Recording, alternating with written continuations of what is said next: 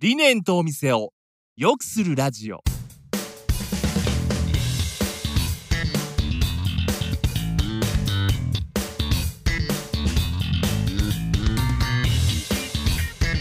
理念とお店を良くするラジオは理念合同会社代表の中島と栗原がお店を経営する皆さんとそこに働くスタッフのことお客様のことなど人に関するさまざまなお悩みを解決する情報や考え方について皆様の質問を交えながらお伝えしていく番組です。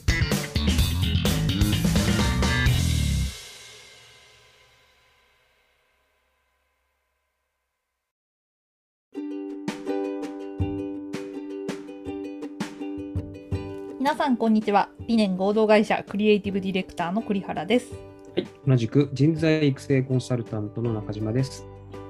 はい、えー全5回でお送りしております。物質的満足だけじゃない価値を作ろうシリーズ。いよいよ最終回ということで。本日は、えー周りと差をつける求人を出そうというテーマでお話をしていきたいと思います。はい、はい。求人。どんな情報を載せたらいいんだろうってあの悩まれる方結構いらっしゃるのかなと思いますし出したもののなんかここっちが望むような人が来ないとか来てもすぐ辞めちゃうとか求人にまつわるお悩みいろいろあると思うんですけれどもこれもですねやっぱりその物質的な価値だけじゃないその情緒的な価値っていうのもぜひこの求人という段階でもねこう見せていくといいんじゃないかなというところで、まあ、そんな話を今日はねしていきますので求人にお悩みの方は ぜひ聞いていただければと思います。よろしくお願いします。はい、よろしくお願いします。はい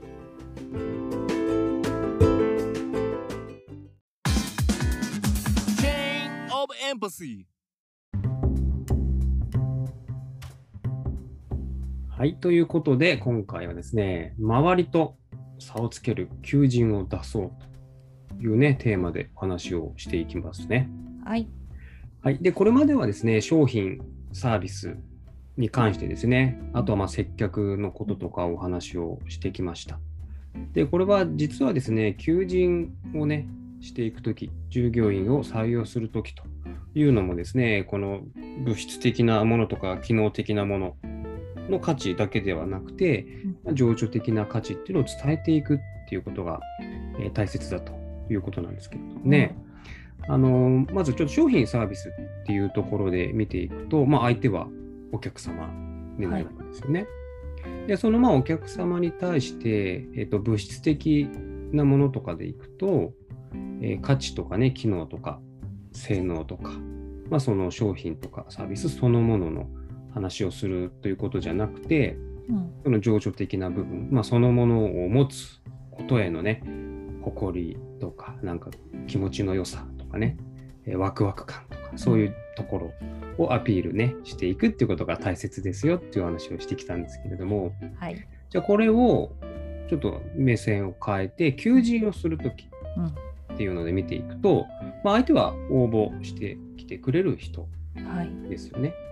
で同じようにこう物質的、まあ、うん。機能的な、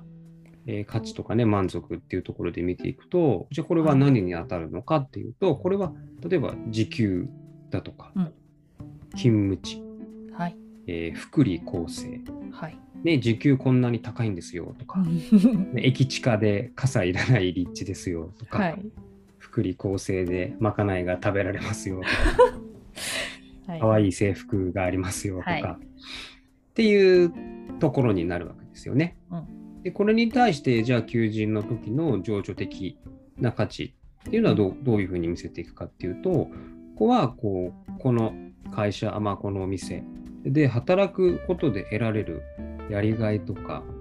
充実感とか、まあ、そういった部分になるわけですね。はい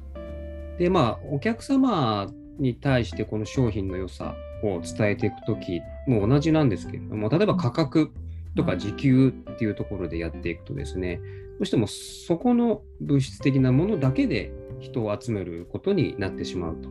いうことなんですよね。はい。なのでこの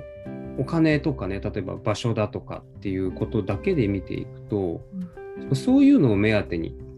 求人で言うと人が集まってきてしまうので、まあ、近くのお店とかでより少し時給が高いお店が出てきてしまったりするとどうしてもそことこう競合になってしまったりとか、うんまあ、そっちの方がいい条件が出てくるとそういった理由で人がまた流れていってしまうというようなことになってしまうということが起こりうりますね。ですのでこういう物質的とかこう機能的なところではなくてぱりここで働くっていうその時給じゃなくてその会社とかお店っていうところをしっかりと伝えてそこで働いてもらうというような風にしてもらえると、まあ、そういったあの時給がどうだとか勤務地がどうだっていう理由で辞めていくっていう人も出てこなくなるわけですよね。そうですね。で結構ねこの時給とかで集めているとですねやっぱり従業員の質っていうとちょっとあるかもしれないんですけれども、うん。働く理由がですね、まあ、お金が欲しくて働きに来るということですので、じゃあその仕事の中で自分が何をやりたいとか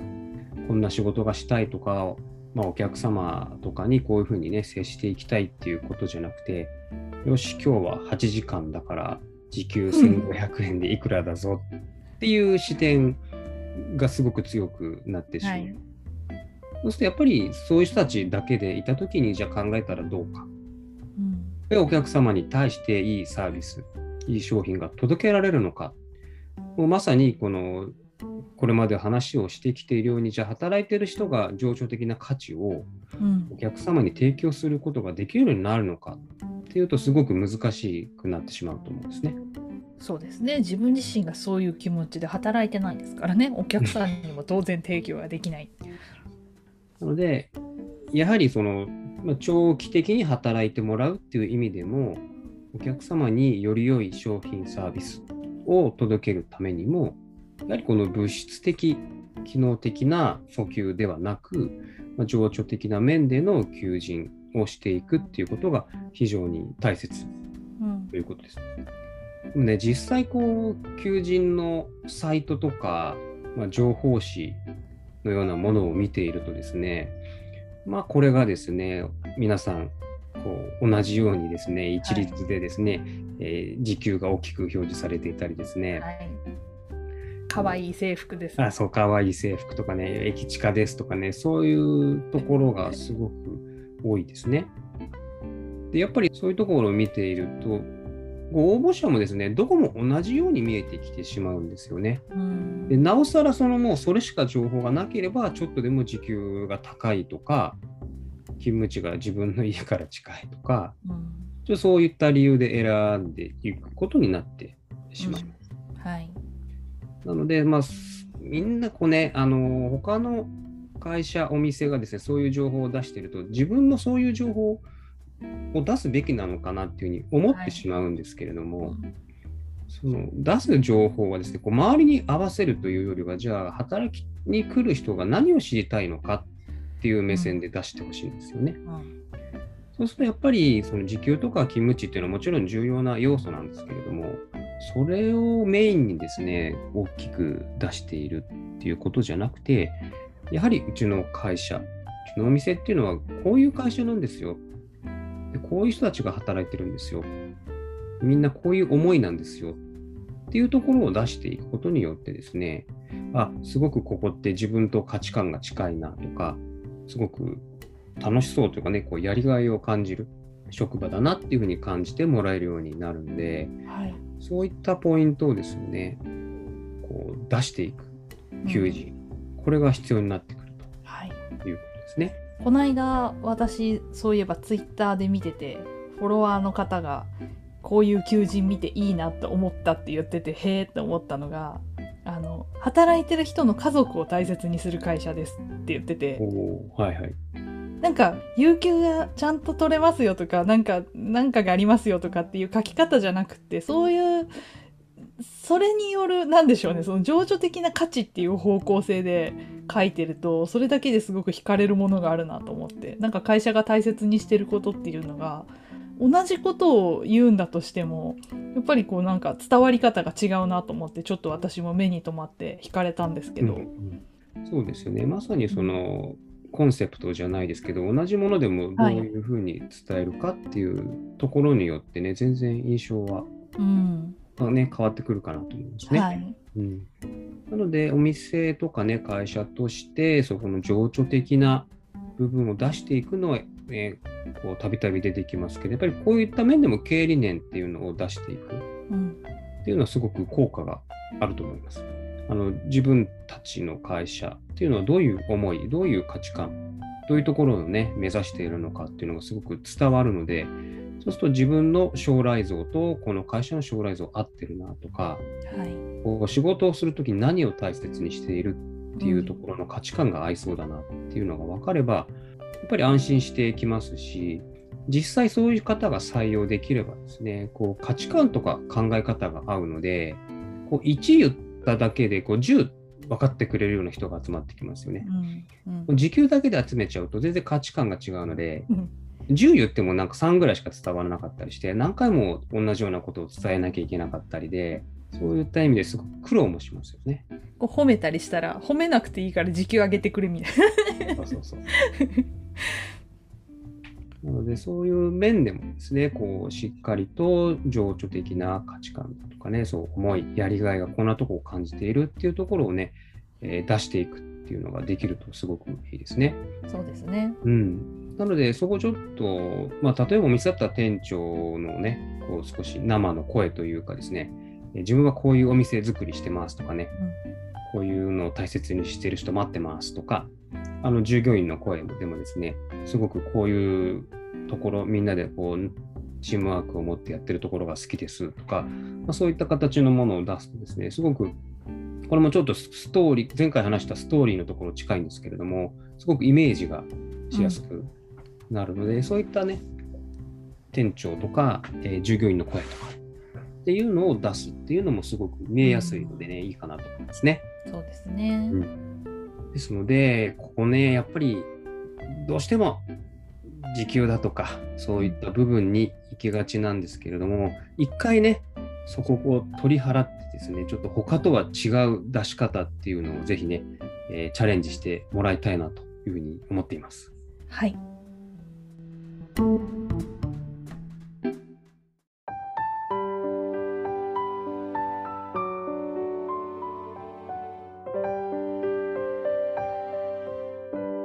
チェーンオブエンパシー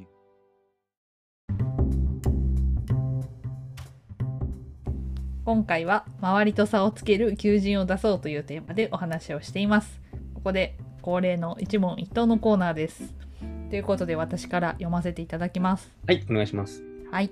えー求人広告では伝えられる情報に制限があり職場の雰囲気や従業員のことなどを思うように伝えられません、えーそのため自社のホームページで特設サイトなどを作り求人に関する情報を出したりもするのですがアクセス数が伸びず多くの人に見てもらえていないため困っています、えーどこにどのように情報を出せばいいのでしょうかということですはい。まさにですね、これも多くの皆様が困っている部分ですね。うんで、あの求人のね、広告とかを使うっていうことはよくあるんですけれども、これもまあ先ほどもお話をしていたようにですね、まあ、同じような感じの情報がすごくたくさん出ていますし、しこう載せられる容量というのがね、限られているので、どうしてもまあ必要最低限というか、そうですね。必要なことを載せてるとそれで埋まっちゃいますよね。質的な価値というところのね、時給とか勤務地とか、うん。まあ、簡単な仕事内容とか、まあ、そういったところを載せるということだけで終わってしまうっていうことはありますよね。はいまあ、だから、その、よりたくさんの情報を出せるえーホームページ、自分の会社のホームページで載せると。まあ、そこだと、その、情報量を増やせるという点では解消ができるんですけれども、まあ、一方でね、その求人広告ほどの人の目に触れないとうんいうことになってしまうので、情報の質は上がってもアクセスが減ってしまうということですので、そこがこう、四苦八苦というかね、どっちを取るとどっちがつかずみたいな形になってしまうので、こううまくね、いいとこ取りができないとはいいうような感じになってしまうわけですよね。はい。ですので、この方法としてですね、最近こう、ね、多く見るようになってきているのは、こう SNS を使って実は求人をするっていうところがですね、はい。まあ、結構ありますよね。そうですね。うん、なので、例えばまあこうツイッターとかでですね、まあ、求人に関する情報を出していくとか、まああとはその会社の情報もですね、その同時に、えー日々のツイートの中で、まあ、どういう会社なのかとか、まあ従業員の人が見えるような形。でこう投稿していくことによって、その物質的な部分だけではない会社の魅力とか良さっていうのが、うん。こう細かく細かく出していくということができるようになる。ね、こういうのがありますよね。はい、この自社のサイトとかで求人の、まあ、特別なねそれ用のサイトとかそれ用のページっていう作ってらっしゃるところも結構あるんですけれどもどうしてもねこうオフィシャルな情報発信になるので結構硬くなりがちというかどうしてもそれこそあのなんかちょっと綺麗な部分だけを見せてしまったりとかっていう実際のそのなんか実情だったりとかカラーって意外とこう見えづらくなってしまうっていう部分もあるんですけれどもその反面その SNS っていうのはかなりその日常に近いというかよりこの自分が実際に働いた時のその空気感に近いようなものもちょっと垣間見ることができるので、まあそういった意味でもね自分がそこで働いた時っていうののご想像とかイメージっていうのしやすいんじゃないかなと思うので、まあ、そういった意味でもねこの SNS でよりちょっと自社のホームページとかでは言えないようなフランクな感じというか空気感っていうのもこう見せられるのが良いポイントなんじゃないかなと思いますね。そうですね。そういったところでこう堅苦しすぎない、うん素素に近いようなものとか、よりリアリティを持って分かってもらそううというところがすごくいいですね。うんうんあとはその会社の中でもそのいろんな情報発信の仕方というか、そのじ人事の方がツイッターやってるっていうパターンもありますよね。はい、多い会ですね。社の公式のものもあったりだとか、はい、はい、ありますあります。そうするとそこでうまく使い分けるというかですね、情報を出していくとですね、まあ、いろんな面、いろんな角度からの情報発信っていうのが、こうタイムリーにどんどん出していくことができるので、まあ、総合的にその人事の方とか公式とか誰かを見ていくとですね、いろんな会社のいろんな角度から、あ、こういう会社なんだなとか、誰かこの一人だけがこういうこと言ってるんじゃなくて、みんな同じようなことを言ってるから、うんすごくそういうのって統一できてて本当なんだなとかっていうのがすごく分かりますよね。はい、結構あの同じ会社で複数人でやってたりしてでお互いフォローし合っててあのコミュニケーションもそこ上で取ってたりすると社内の人間関係っていうのもちょっと垣間見えたりするのでそこもなんかこうより親近感が湧くというか自分が働いた時のイメージっていうのが湧くのがこう良かったりするのかなという感覚ありますね。とポイントとしてはやっぱりこのツイッターでちょっと興味を持った時に情報をじゃあどんな会社なんだろうってこう調べた時にやっぱりあのさっき質問にもありましたけど特設サイトみたいなその求人用のサイトがあるとそこでよりオフィシャルな情報を取ったりとか会社のそのそれこそ経営理念みたいなちょっとツイッターとかではなかなか言い切れないようなその会社の思いみたいなところもあるっていうその二段構えがあるととってもいいと思うのでぱりねそのツイッターだけやってじゃあホームページは作らなくていいとかっていうことではなくってそこでこう人を集めてホームページに流すとかっていうなんかそういった作り方をするとよりあの質が高いというか情報発信ができるんじゃないかなと思いますね。はい。ぜひ SNS も求人界でもちょっと波が来てるので活用してみてはいかがでしょうかと。はい。ぜひね、そこもチャレンジをしていただけるとね、新たなえー求人をね、している方との出会いがあると思います。はい。というわけで全5回にわたって物質的満足だけじゃない価値を作ろうシリーズお届けしてまいりました。やっぱりね情緒的な価値人間人は皆心がありますのでその心に響くようなメッセージとか伝え方っていうのをするとよりねその商品サービスとか会社の魅力っていうのも増して説得力が生まれたりとかファンになってもらえたりとかっていう付加価値が生まれてくると思うので是非ここをちょっと大切にしていただいていろいろとご取り組みもしていただくといいのかなというふうに思います。はい。はい、ということで、えー全5回でですね、お送りをしてきました。はい。で、次回からはまた違うテーマでお送りしていきたいと思いますので、よろしくお願いします。はい、こんなテーマで話してほしいみたいなリクエストがあればぜひ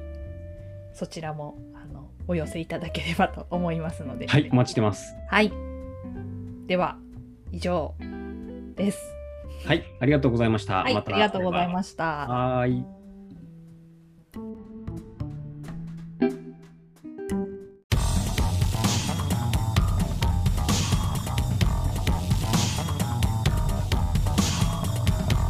理念とお店を良くするラジオではリスナーの皆様からのお悩みを専用フォームから受け付けています。番組へのご意見ご感想もどしどしお寄せください。また Twitter ノートでも情報発信していますのでこちらもぜひチェックしてみてください。詳しくは番組概要欄当社ホームページをご覧ください。